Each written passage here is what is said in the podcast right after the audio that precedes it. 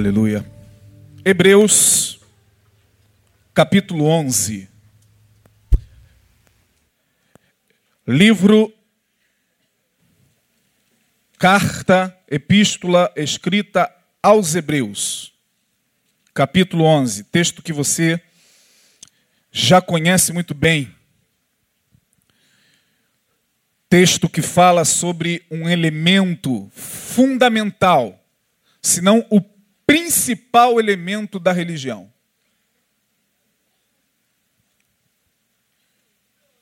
O capítulo 11 trata de uma palavra tão pequena, mas de uma significância tão grande. Duas letrinhas apenas, uma sílaba. Uma palavra monossilábica, mas que tem uma repercussão no mundo muito grande. Fé. Repita comigo: fé. Mais forte: fé. Fé. Fé é o elemento que faz jus à religião ou às religiões. Não existe religião sem fé. Cada um manifesta a sua fé em relação ao seu Deus, em relação à sua divindade. Mas sem fé não tem como ser adepto de uma religião. E nós vamos falar sobre fé. Eu não preparei nada escrito e hoje, se eu pudesse dar um tema a essa palavra, eu daria o seguinte tema: que foi inclusive tema de um edital que eu escrevi aqui há muito tempo, se eu não me engano, no ano passado, cujo título era A Fé é segura, mas não é um seguro. O tema vai ser esse, Jorge. A fé é segura, mas não é um seguro. Ora, quando você faz um seguro, seja ele de vida, seja ele para cobrir um bem seu, existem algumas regras básicas para o seguro. Por exemplo, o corretor chega e coloca diante de você a apólice. Nela você fica sabendo o que aquele seguro está te oferecendo. Qual é a cobertura do seguro? Vamos dar um exemplo básico. Você que faz um seguro para o seu automóvel. Você entra em contato com o corretor, ele passa a você o valor do seguro, geralmente em vigência por um ano. E esse seguro ele tem uma certa cobertura, ele cobre o roubo, ele cobre eh, sinistros, ele, ele cobre, enfim, é, é, perda total do veículo. E você está diante de um contrato. Você vai assinar esse contrato. E esse contrato exigirá de você um compromisso que é pagar o seguro. Você pode dividir em várias vezes ou pagar de uma só vez. Mas se você quiser o teu bem ou a sua própria vida, porque tem seguro de vida. Uh, seguro de vida é uma desgraça na vida de, de muita gente.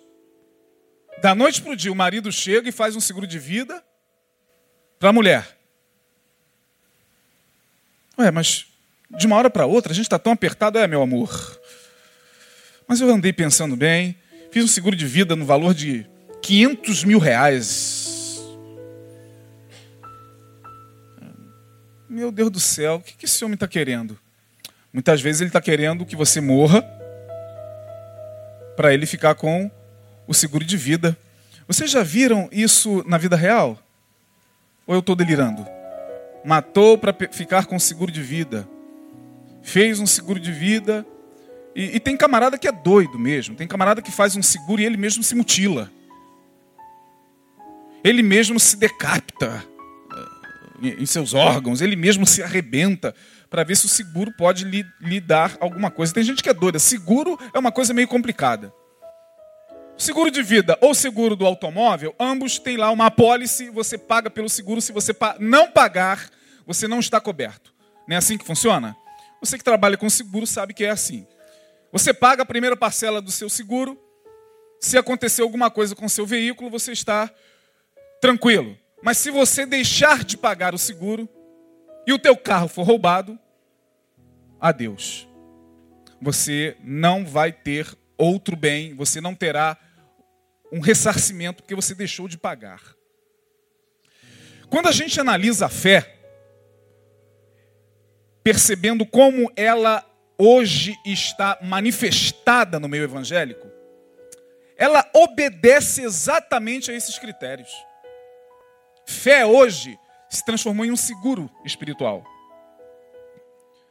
Os corretores, que são os caras atrás do púlpito, a quem chamamos de pastor, bispo, apóstolo, seja lá a denominação, a designação eclesiástica, qual seja, eles são os corretores que vão vender a você uma fé que vai garantir você de algumas coisas.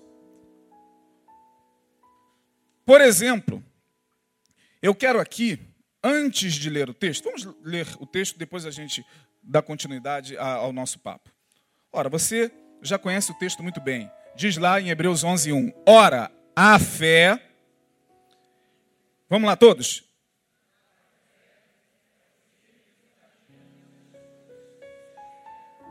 E a prova das coisas que não se veem. Parou.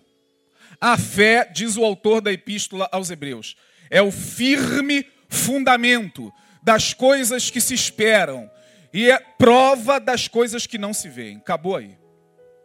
Voltando ao nosso bate-papo, à nossa reflexão, hoje a fé ganha uma dimensão de seguro espiritual.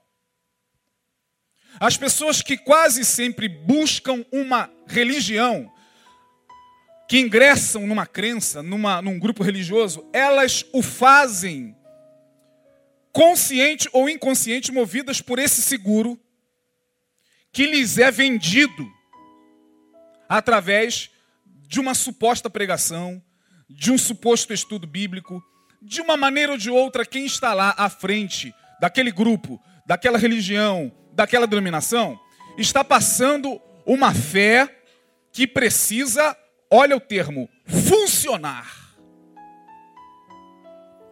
Porque se a tua fé hoje não funciona, você está perdendo tempo. Sua fé hoje precisa ser funcional. A sua fé precisa dar resultado. E aí, essa palavra, quando é ministrada pelo homem de Deus, e as pessoas estão ali em busca de um seguro espiritual, elas acabam aceitando a ideia de que a fé poderá lhes trazer os benefícios que ali estão sendo comunicados pelo corretor pastor. Ele é o representante da corretora espiritual, celestial. E está aqui na terra vendendo um seguro chamado fé. E diz: a tua fé precisa funcionar. Você precisa despertar essa fé que está em você, porque se esta fé não está lhe servindo para nada, então você pega essa fé e joga no lixo. Essa fé precisa funcionar, irmão. Olha para a sua vida. Olha como você está. De que adianta você estar numa igreja ou congregando lá onde você congrega, se ainda não aconteceu nada na sua vida? Essa fé é uma fé morta. A fé precisa de resultado. Uma fé funcional que precisa de resultado. Esta é a fé que hoje é passada na maioria das igrejas evangélicas. A fé funcional que precisa gerar o quê? Resultado. É uma fé de mercado, é uma fé mercadológica, é uma fé que obedece à lógica capitalista. Porque o capitalismo dita que tem que haver resultado. Você trabalha, tem que produzir. Você está vivendo em um mundo capitalista? Ora, o capitalismo em si mesmo já é uma ideologia de produção. Portanto, a fé acaba entrando nessa ideologia capitalista.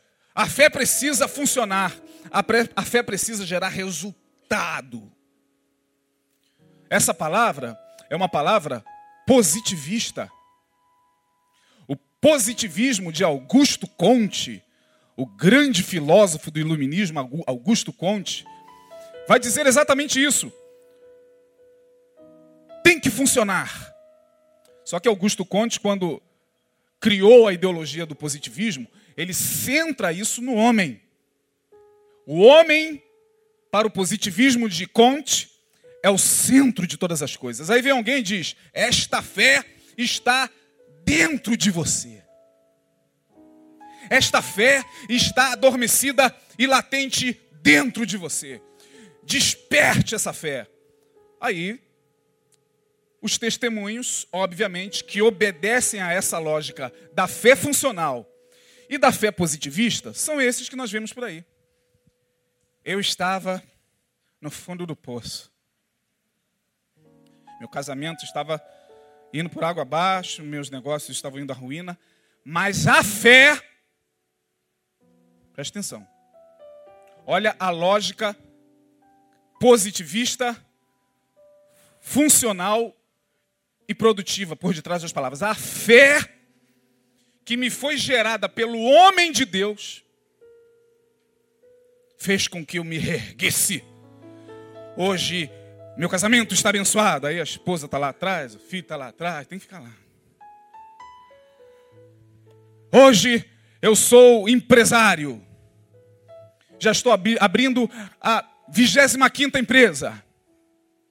Porque a fé, perceba, a lógica dessa fé funcional é fé na fé. Fé na fé. Se não for fé na fé, não funciona, irmão. Você está perdendo seu tempo, você está dando dinheiro à toa na igreja porque você não está vendo resultado. E quando eu digo isso e falo que essa fé na cabeça de muitos funciona como seguro de vida, é porque funciona mesmo.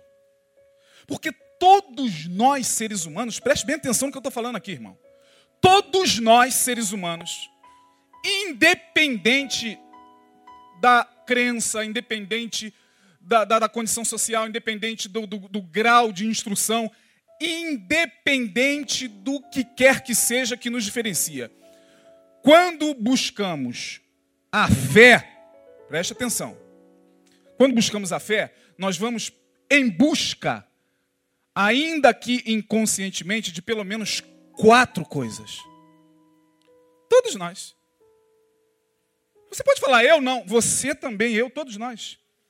Quando abraçamos uma, uma religião, quando ingressamos em um ambiente religioso, quando é, é, é, é, nos tornamos parte integrante de uma religião, de uma seita, de, de, de uma igreja, de um centro de, de, de umbanda, ou de uma igreja católica, ou do Islã, seja lá do que que seja religião, a gente vai em busca de pelo menos quatro coisas. A primeira, proteção contra os inimigos. Proteção contra os inimigos. A gente vai em busca de proteção contra aqueles que se levantam contra nós. Contra aqueles que querem ver o nosso mal. A gente vai em busca de proteção contra aqueles que nos invejam. Quantos são invejados aqui? Levante a mão. E corajosos. Como se fosse só vocês, né? Todo mundo é invejado e todo mundo inveja. Aí você, porque está sendo vítima da inveja, vítima do olho grande, vítima de alguém que quer puxar o teu tapete lá na empresa, lá no teu ambiente familiar, lá na igreja, lá onde quer que seja, a fé, segundo a lógica capitalista, positivista, funcional e produtiva, a fé vai ser passada a você como, primeiro, garantia contra os inimigos. Meus inimigos cairão por terra. Que agora eu estou protegido. Agora eu sou crente. Agora eu sou macumbeiro. Agora meu santo é forte. É interessante. Como eu sou uma pessoa que pesquisa muito e geralmente minhas pregações são muito exemplificadas com, com questões é, pedagogicamente falando, seculares, né? não estou aqui para escandalizar ninguém. Eu uso como meio secular de pedagogia. Eu estava analisando uma música do daquele, daquele santo chamado São Jorge. São Jorge é um cara carismático, Denilson. Tem carisma pra caramba. Eu não sabia que esse cara era tão carismático assim. São Jorge é um santo carismático. Você vai ver no dia 23 de abril se você vai dormir. Aguarde, está chegando. Você precisa acordar cedo para trabalhar quando der 4 horas da manhã. Começam os fogos. Pode acordar, ficar vendo televisão, porque você não dorme mais. E é muito mais fogos do que o ano novo. Muito mais. Vai de quatro até o dia todo. E São Jorge é um santo carismático, padroeiro da polícia militar, do corpo de bombeiros. O cara é, tem carisma. Eu estava vendo uma música sobre ele, de autoria, me parece de Caetano Veloso. Alguns outros cantores cantam essa música. É uma música antiga, mas eu ouvia essa música, puxei na internet, ouvi, puxei na internet a letra e fiquei, pux, cliquei lá o, o Caetano cantando, eu acredito que seja dele. Se bem que outros cantores já cantaram essa música, e fiquei olhando a letra. A letra é: Jorge sentou praça na cavalaria. Eu estou vestido com as armas, e as armas de Jorge, com as roupas, para que meus inimigos tenham pés. Não dá tom aí, não, irmão, pelo amor de Deus. Senão do outro lado lá vão já, já devem estar me crucificando do outro lado da internet. Para que meus inimigos tenham pés, olha a lógica, e não me alcancem. Para que meus inimigos tenham olhos e não me vejam. Para que armas que se levantem contra mim sejam quebradas. Para que meus inimigos, é sempre proteção contra o inimigo, contra aquele que quer derrubar, contra aquele que quer destruir. Eu falei, poxa, mas será que a gente, agora referindo-se a nós evangélicos, temos alguma coisa também semelhante? Temos. E a gente canta que é uma maravilha. Jeová é teu cavaleiro que cavalga para vencer. Se quiser agora, pode ficar à vontade. Todos os teus. Vai acontecer o quê?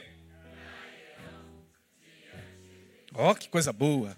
A gente se enche de emoção, proteção contra os inimigos, contra os que se levantam, contra os que querem nos derrubar.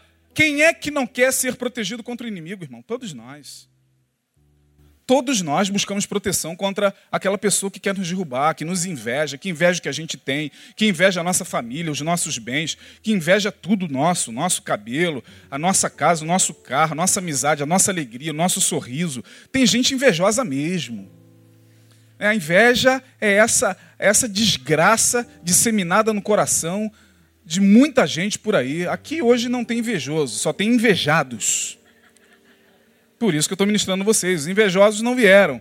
Senão nós cantaríamos para eles: Jeová é o teu. Todos os meus. Quando a gente fala de inimigo, a gente está falando daquele cara mesmo que quer destruir a gente, daquele colega de trabalho que quer pegar o nosso cargo, que quer puxar o tapete, está fazendo fofoca com o patrão para nos arrebentar e para nos destruir. Então a fé vem como primeira promessa. Essa fé hoje positivista. Ela vem como primeira promessa de seguro, proteção contra os inimigos. Segundo, proteção contra a doença. Todos nós queremos proteção contra a a doença. Quem é, em seu são juízo, que deseja ficar doente? Ai, meu Deus, como eu queria ficar doente hoje, Jesus. Ai, não aguento mais ficar são. Meu Deus. E o pior é que tem gente que parece que gosta da doença, chamados hipocondríaco. Conhece algum hipocondríaco? Cara não tem nada e fica. Como é que você está? Estou mal, caramba, cheio de remédio no bolso. Gente, é horrível viver com pessoas assim. Eu já tive um, um chefe assim.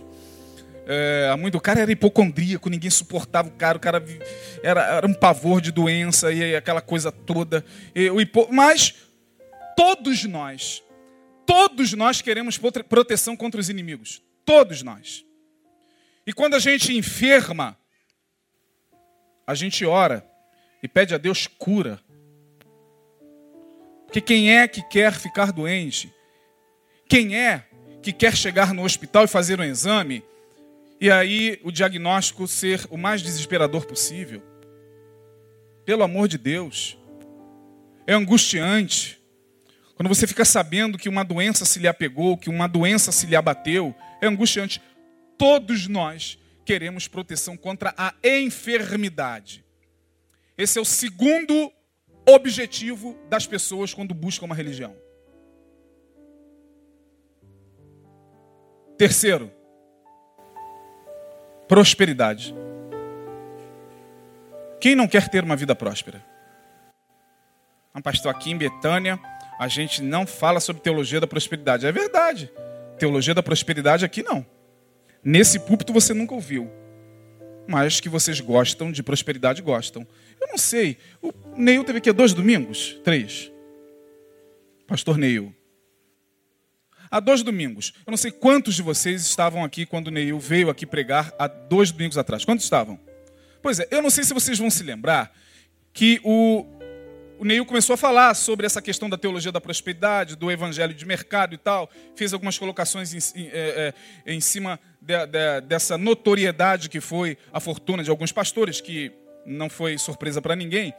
E em dado momento, eu não sei se vocês vão se lembrar, eu estava ali sentado, ele falou assim: Não que nós sejamos contra a prosperidade, tomara que Deus enriqueça você dez vezes mais. Quantos recebem? Todo mundo, amém. Quantos se lembram disso? Ah, pouca gente. Quantos se lembram? Ah, que bom. Aí eu fiquei assim, é verdade. Todo mundo gosta de prosperidade. Todo mundo quer ter uma vida confortável, irmão. Todo mundo quer ter uma vida folgada financeiramente. Todo mundo quer ter um dinheirinho extra para fazer, quem sabe, uma viagemzinha aqui, comprar um negocinho a mais ali. Todos nós queremos prosperidade. Quando chega no dia 31 de dezembro, nós vamos cumprimentar uns aos outros. Perceba como nós cumprimentamos. Olha, que seja um ano de, vamos lá. Ó, saúde, paz e. Então, a prosperidade é um desejo natural do ser humano. A gente quer prosperidade. O problema não é querer ser próspero, é como isso é entendido dentro das igrejas hoje. Na fé positivista, na fé funcional, a prosperidade vem como terceiro item do seguro. Quarto, eu estou falando de quatro básicos, quatro fundamentais. Quarto, vida sentimental equilibrada. Ah, quem é que não quer ter uma vida sentimental equilibrada, irmão? Quem é que não quer ter sucesso na vida amorosa? Quem é que não quer achar a sua alma gêmea? Aleluia, alma gêmea. Eu fui, no, fui para acompanhar é, é, a minha esposa, acabei gostando. Não gostava muito do Fábio Júnior, não. Mas aí minha esposa ganhou uns convites de graça de uma pessoa que trabalha lá no Vivo Rio. Eu fui falei, meu Deus, eu não sei se eu vou aguentar. Não, o cara é bom. Rapaz, o cara é carismático. Alma gêmea, ó de coração. Ah, né, tá muito carismático, muito. Alma gêmea. Quem é que não quer alma gêmea? Quem é que não quer dar sorte no amor? Quem é que quer ficar só durante muito tempo? Ora, irmãos, eu lidero aqui o Espaço Reviver, grupo de solteiros, viúvos e divorciados. A gente lida com a dor dessas pessoas e sabe que essas pessoas almejam ser felizes ou ser feliz no amor. Todos nós queremos ser felizes no amor. Tem crente que se sente tentado a buscar respostas até nos chamados jogos divinatórios. Você sabe o que é jogos divinatórios? A arte divinatória são essas artes que tem por aí de adivinhação, né? Divinatória de divino, de algo que se entende como sobrenatural que está falando ali. Então tem a bola de cristal, búzios. E o que tem de crente no final do ano consultando os búzios? Você está pensando que eu estou falando besteira? está pensando que eu estou jogando conversa fora, irmão? Para saber o que? Se aquele é mesmo meu namorado, meu varão. O que, que você está vendo aí? Quando não, é, não se faz essa pergunta para a mulher da bola de cristal, se faz para o profeta. Se vai buscar profecia e quase sempre essa fé funcional precisa de uma resposta imediata. E se essa resposta não vem, as pessoas ficam desesperadas, porque as pessoas querem saber se elas vão dar certo. Será que a pessoa com quem eu estou namorando, pastor, é de Deus? Eu não tenho a menor noção e eu não posso responder. Eu não respondo essa pergunta, não, irmão. É de Deus? Não é? Vai que é tua, Tafarel. Sai daí, porque existem, claro, alguns sinais muito evidentes, né? Pelo amor de Deus. A pessoa está namorando com um psicopata que matou 10 e esquartejou 13. E agora a pessoa vai lá e começa a namorá-lo. Pastor, será que esse namoro é de Deus? Pode ser. Deus é poderoso para mudar personalidade. Agora é um risco que se corre. Muito grande. Né? É, é muito complicado, essa vida sentimental é muito complicada. E nós estamos aqui querendo também equilíbrio na vida sentimental. Quem é que quer sofrer uma separação, meu Deus do céu? Você que já se separou, você que está se separando, você cuja, cujo namorado foi embora, cuja mulher traiu, cujo homem chifrou, cujo noivado se rompeu, cujo namoro acabou, você sofre pra caramba. Você fica arrasado, porque ninguém quer sofrer a dor sentimental. Então, essa fé como seguro, ela tem que funcionar pelo menos para proteger você dos teus inimigos. Você sempre obterá vitória sobre os teus inimigos. Segundo, essa fé vai proteger você da doença, as doenças nunca vão te alcançar. Quem disse isso foi uma grande personalidade, um ilustre pregador, que eu vou poupar o nome por, por questão de ética, e que certa feita ele disse assim, diante das câmeras: Eu não sei o que é ficar doente há mais de 30 anos, irmãos. Engraçado, coincidências à parte, foi na hora do ofertório. Eu estava lá acompanhando, falando, vamos ver onde isso vai dar, né? Que o colega está falando. Colega, não é amigo. Eu não sento com ele, não, mas é colega de função. Não sei o que é. Aí fiquei, fiquei sabendo por fontes fidedignas, não só eu, como quase todos os pastores, que esse pastor adoeceu, voou para os Estados Unidos para se tratar e mandou falar que estava em campanha missionária. Onde está o pastor falando que estava em campanha missionária nos Estados Unidos, pregando o evangelho? Estava se tratando no médico. Por quê? Porque a fé, como seguro, tem que funcionar. Terceiro, a fé precisa me garantir prosperidade, que o meu negócio vai dar certo. Pastor, meu empreendedorismo vai dar certo. O meu negócio vai dar certo. Pastor, é, é, traz uma palavra hoje de que vai dar tudo certo. E quarto e último, nós queremos equilíbrio na vida sentimental. Aí vem o autor da Epístola aos Hebreus falando sobre fé e diz: Ora, a fé é o firme fundamento das coisas que se esperam e a prova das coisas que não se veem. Opa! Então a minha bênção está chegando, está dizendo aqui, ó, prova das coisas que não se veem. Eu não estou vendo o meu varão, mas pela fé está chegando. A palavra está dizendo Eu não estou vendo a prosperidade, mas já posso tomar posse. Como a gente adora esse negócio de tomar posse. Uma posse. Tomar posse. É, entre os latifundiários, isso deve ter uma outra. Uma, deve significar uma outra coisa. Entre os sem terra, entre o MST, tomar posse, tem uma outra. Na cabeça de todos nós, o que é tomar posse? Tome posse, irmão. Amém. Pastor, já tomou posse? Depende do que você está falando. O que, é isso? Tomar posse. Tomar posse da vitória, varão. Toma posse. Jorginho, nosso irmão em Cristo amado, assumiu o time mais honrado desse país. Que passa por um momento difícil, mas pela fé.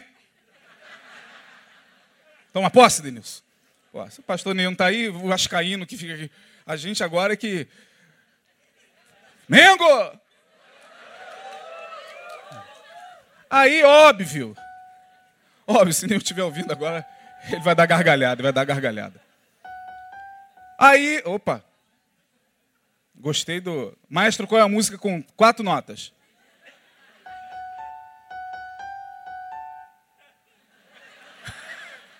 Aí, varão, toma posse.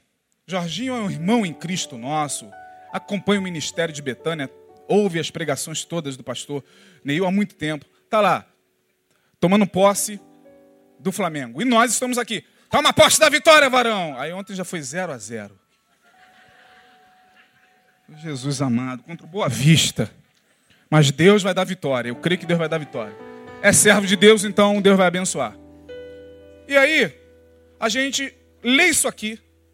Isso aqui é passado para as pessoas.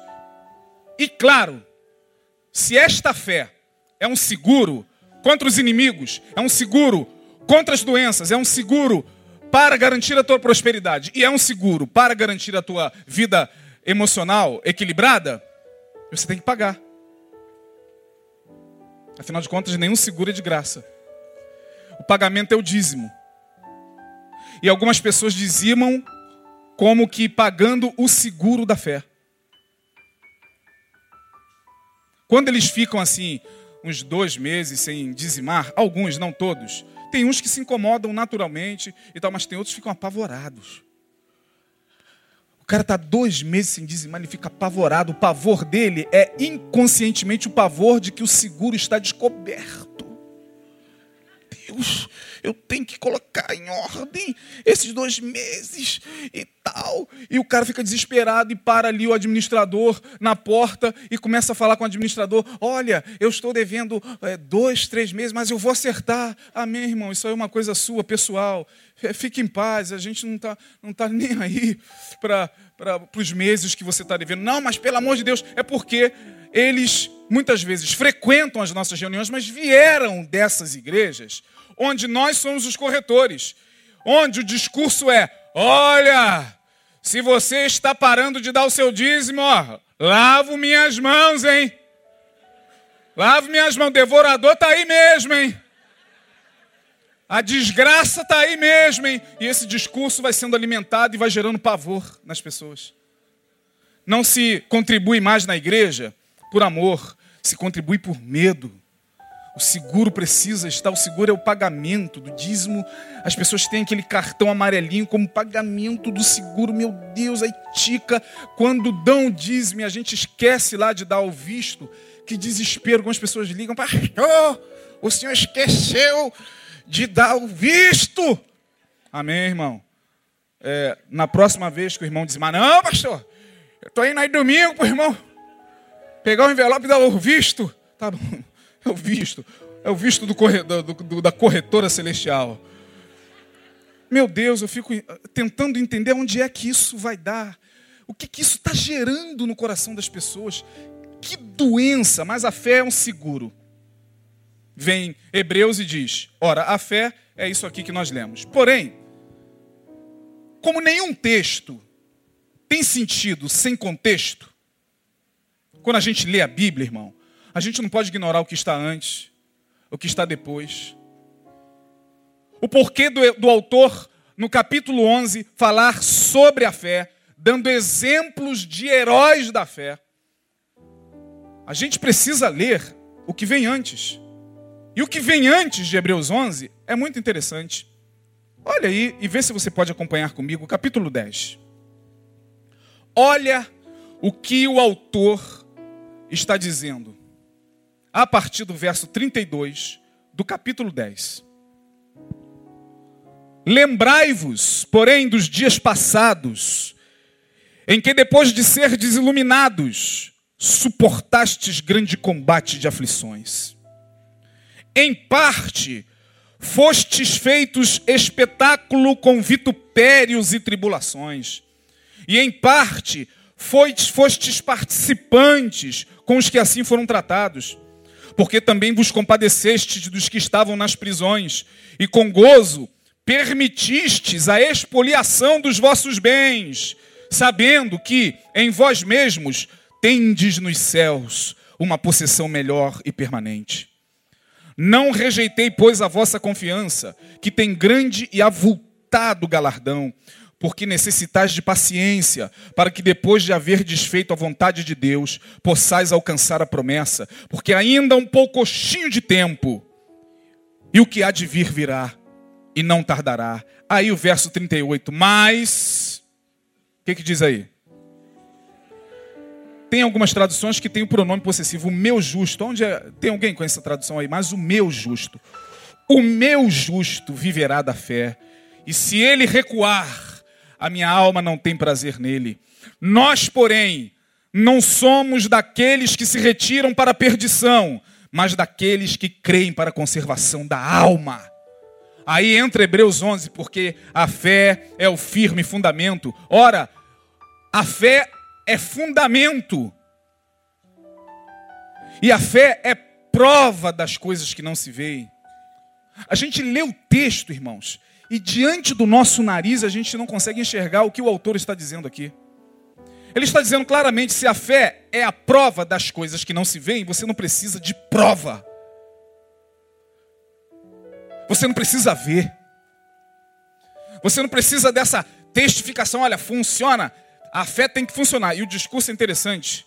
O discurso, como é iluminista, positivista, ele diz o seguinte: a fé precisa ser despertada dentro de você, porque você já nasce com a fé. Não, ninguém nasce com a fé. O ser humano nasce com potencial para crer. Diga, potencial para crer. É por isso que ele crê é, nessa garrafa, é por isso que ele crê nesse violão, é por isso que ele chama é, esse pedestal de Deus, é por isso que ele vai chamando tudo de Deus, porque ele nasce com esse potencial para crer. Fé não. Esse negócio de a fé está dentro de você e você precisa despertar essa fé, porque como se a fé fosse uma coisa nossa. Oh, meu Deus, então eu tenho um potencial. Isso é pura ilusão, isso é pura palavra positivista. Fé hoje e pensamento positivo se misturaram de tal maneira que as pessoas na igreja já não sabem mais discernir o que é fé e pensamento positivo. Aí vem o autor e diz: a fé, primeiro, te dá um fundamento. A fé me faz estar bem fundamentado. Fundamentado aonde, irmão? Fundamentado na rocha que é Jesus. E Jesus vai confirmar isso em Mateus capítulo 7. Olha, quem ouve estas minhas palavras e as pratica, eu o assemelhá-lo-ei ao homem prudente que edificou a sua casa sobre a rocha. Esse fica firme quando os ventos sopram, quando o rio transborda e quando a chuva cai. Dá contra aquela casa, mas ela não cai, porque ela tem fundamento. Outro sim, a fé é a prova das coisas que não se veem. Eu não preciso ver para crer. Bem-aventurado os que não viram e creram, disse o mestre.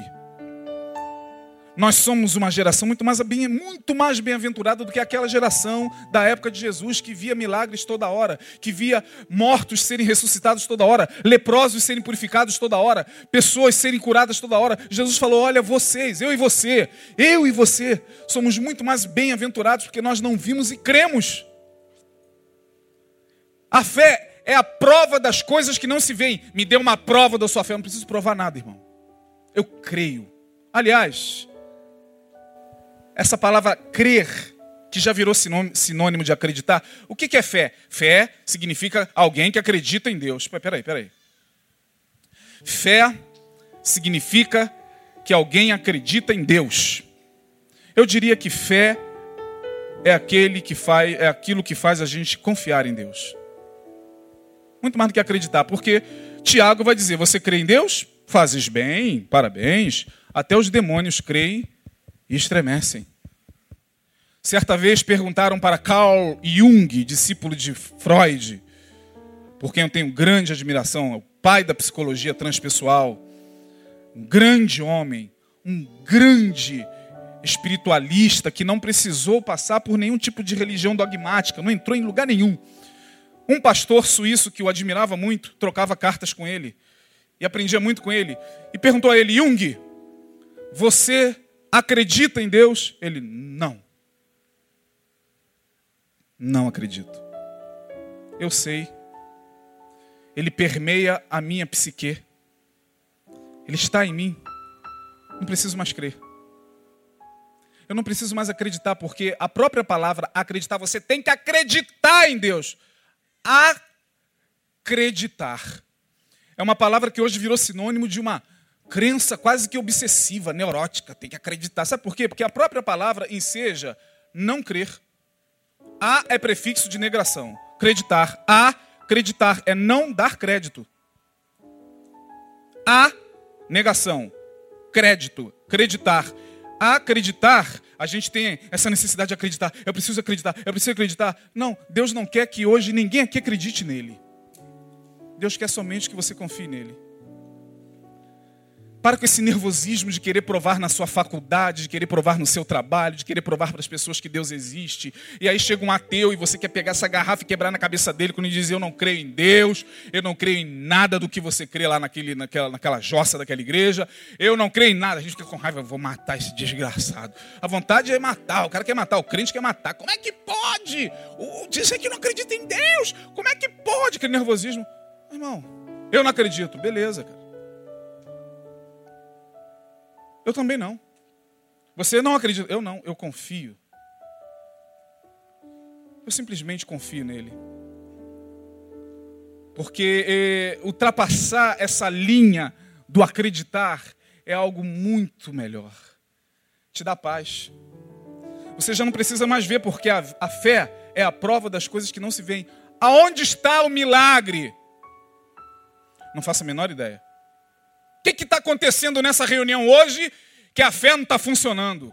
Bom, se a fé para você é um seguro, você está no lugar errado, ouvindo uma palavra completamente desconstrutiva, antagônica a tudo que você busca.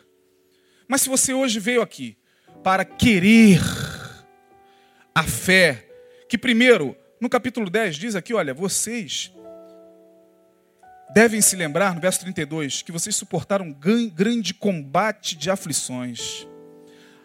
Vocês passaram por aflições, é o que o autor está falando aqui.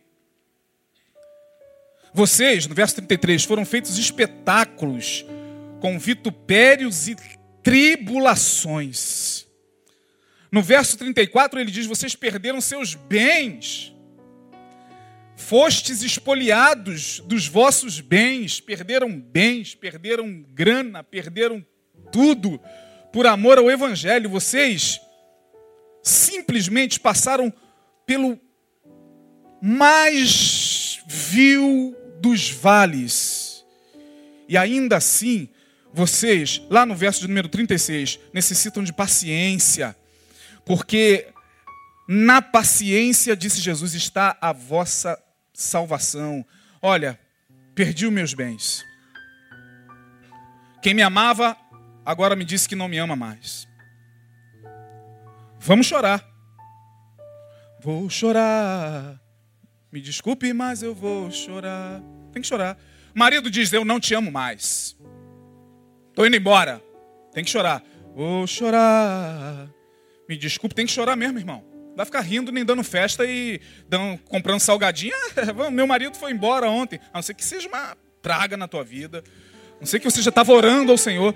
Mas se você o ama, se você o amava, é, isso vai doer. E Paulo Eu não sei se é Paulo que escreveu os Hebreus, já estou falando de Paulo aqui, porque a construção semântica do, do, do, livro de Hebreus é toda a linguagem dele. Ele vai dizer o seguinte: olha, vocês foram espoliados dos vossos bens, vocês serviram de, de vitupério, vocês passaram por tribulações, vocês passaram por aflições. Olha, irmão, vou dizer uma coisa para você. Pastor, meus inimigos não vão triunfar sobre mim. Ah, de vez em quando triunfa. Pode ter certeza. De vez em quando o teu inimigo vai conseguir o objetivo dele em cima de vai te dar uma rasteira. Se já não deu. Se já não tem gente aqui que tomou uma rasteira do inimigo. Se já não tem gente aqui me ouvindo e que já sofreu na mão do seu algoz. O inimigo está aplaudindo, obteve vitória. Quem disse que a gente vai triunfar sempre contra os inimigos. Quem eram os inimigos de Jesus? O sinédrio, os fariseus, os religiosos, triunfaram sobre Jesus? Claro que sim. Jesus morreu na cruz. Eles mataram Jesus. Quem eram os inimigos dos apóstolos? Os imperadores. Paulo, na época do imperador Nero. Nero era o seu inimigo. Nero ganhou a batalha, ganhou, cortou a cabeça de Paulo. Quem eram os inimigos dos grandes heróis da fé? Quem era o inimigo de Elias? Quem era o inimigo de Eliseu? Quem foram os inimigos dos profetas? Jeremias foi jogado no poço. Outros foram perseguidos. Outros foram humilhados. É o que o texto está dizendo. Vocês suportaram prisões. O inimigo lançou vocês nas prisões. Daniel foi lançado, não sei quem foi que pregou sobre, esse, sobre Daniel dia desses foi lançado na fornalha. Em algum momento o inimigo triunfa, mas ele não triunfa totalmente. Porque quem tem a fé sabe que aquele triunfo é temporário.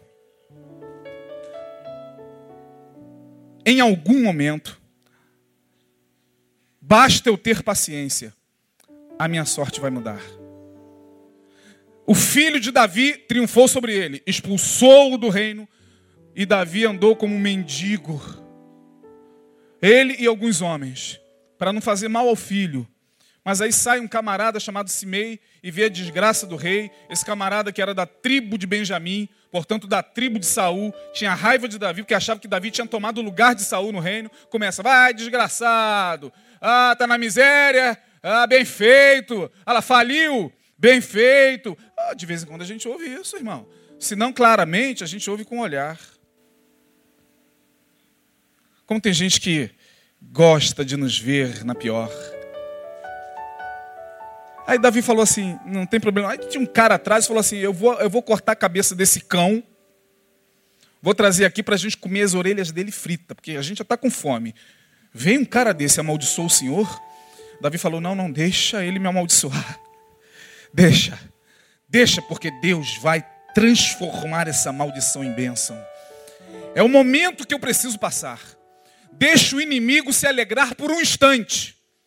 Porque lá no final, e é melhor o fim das coisas do que o começo. Lá no final, o Senhor haverá de me exaltar. Então deixa o inimigo rir. Não precisa você ficar cantando Jeová, o teu cavaleiro, nem ficar invocando Jorge. Jorge não livra ninguém, não livra nem a ele mesmo. Cortaram a cabeça dele ali. E ele ficou sem cabeça um tempo ali na Sulacap. E coitado, ele não conseguiu, tiveram que botar outra cabeça. Fizeram, fizeram com Jorge mesmo que fizeram com Dagon. Eu acho que Dagon é muito mais poderoso do que Jorge. E diz o texto lá que quando a arca do Senhor entrou no templo de Dagon, aquela potestade dos filisteus, na manhã seguinte Dagon estava com pés e mãos cortados e a cabeça ca caída diante do poder da arca de Deus. Mas fizeram com Jorge também a mesma coisa, é tudo perdendo a cabeça. Então, irmão, não adianta você ficar buscando uma fé que te dá um seguro. Porque em algum momento o inimigo vai triunfar. Em algum momento a enfermidade vai alcançar você. Tomara a Deus que não. Vira essa boca para lá, pastor. Sim, já virei. Mas eu estou dizendo das possibilidades a pessoas aqui enfermas. A gente que me ouve do outro lado da internet, enferma. A enfermidade chegou, chegou para essa menina aqui, porque nós oramos. Que está lá, meu Deus, com sangramento, inchaço na cabeça, os médicos não descobrem, e de repente aparece uma coisa no teu corpo e que ninguém descobre, meu Deus, de onde é isso? De onde surgiu esse caroço? De onde surgiu essa coisa? De vez em quando a enfermidade pega mesmo. De vez em quando, irmão, não tem prosperidade não. Aquele emprego que você sonhava e esperava não veio. Aquela promoção não saiu, é verdade. Aquela promessa de aumento não se concretizou. É verdade, concurso público, você passou, já está desde 1998 esperando. Mas nem por isso você deixou de ser amado por Deus. Nem por isso você precisa falar para si mesmo: eu não tenho mais fé. Sim, você tem fé, sabe por quê? Porque você está aqui ouvindo a palavra. Você está aqui de pé. Você está aqui e a fé não precisa de prova, porque ela é prova das coisas que não se veem. Ela é segura mas não é um seguro, pelo simples fato. O texto aqui no capítulo 10 diz o seguinte: olha, vocês estão seguros nas mãos de Deus, independente do que está acontecendo ou independente do que vai acontecer. Independente de vocês continuarem casados ou não, independente de, do, do, namoro continuar ou não, independente da pessoa olhar para você e falar, eu te amo e no outro dia eu te odeio, não quero mais você, independente disso, ou ele me amou. Eu não posso ficar sem o amor dele. Eu não posso ficar nesta vida sem essa fé que me faz estar fundamentado nele, ainda que as circunstâncias à minha volta, como diz lá o Salmo 46, Deus é o nosso refúgio e fortaleza, socorro bem presente na angústia, pelo que não temeremos, ainda que a terra se mude e ainda que os montes se transportem para o meio dos mares. De vez em quando fica tudo turbulento na vida, tudo sai do lugar. E quem tem a fé, que não é um seguro, mas é segura em Cristo, até, como diz Paulo, em tudo somos angustiados, mas nunca desamparados. Em tudo somos perplexados, mas nunca destruídos. Quem tem a fé que não é segura, que não é um seguro, mas é segura, jamais será destruído. Jamais. Ah, mas os meus inimigos. Irmão, você obteve uma pequena derrota. Não significa que você perdeu o jogo, o jogo continua. Amanhã é outro dia. Eu já preguei uma vez sobre isso aqui, usando o exemplo do meu grande artista favorito, Chico Buarque. Amanhã vai ser outro dia. Amanhã, naquele momento, ele estava preso. Prisão, joga lá na tortura, nos porões da ditadura, caça a liberdade, caça e o cara está. Amanhã vai ser outro dia, isso vai passar. Eu não posso me desesperançar, eu não posso sair revoltado por aí falando não funcionou. Eu contribuí tanto naquela igreja e não vi resultado nenhum. Sabe por quê? Porque você estava contribuindo como pagamento de um seguro. A fé não é um seguro, mas a fé é esse firme fundamento que nos faz crer mesmo quando tudo diz não, que nos faz crer, que me permite continuar, mesmo que a minha volta meus amigos me abandonem, mesmo que minha família em algum momento também possa me abandonar. Espero que nunca isso venha a acontecer, mas pode ser que aconteça, não sei. A gente nunca sabe. A grande verdade é que, como diz lá, aquela musiquinha que eu aprendi pequenininho, né? E que o, o pastor R.R. Soares canta. E eu aprendi aquela música pequenininha, foi uma das primeiras músicas que eu aprendi. Estou seguindo a Jesus Cristo. Nesse caminho eu não desisto. Estou seguindo a Jesus Cristo. Atrás não volto. Verso 39 do capítulo 10. Nós, porém, não somos daqueles que se retiram para a perdição são esses que estão perdidos aí, revoltados com Deus, quero mais saber de igreja, fui enganado pelo pastor. Sim, você foi enganado pelo corretor. Eu não sou corretor, sou pastor. E tenho compromisso com essa palavra. E essa palavra diz que a fé me garante a vitória, porque a vitória sempre foi nossa pelo sangue de Jesus. Se você recebe essa palavra no seu coração, é só se você que entende que a fé não é um seguro, mas é segura. Se você recebe essa palavra, aplauda o Senhor bem forte. Deus abençoe. Aline.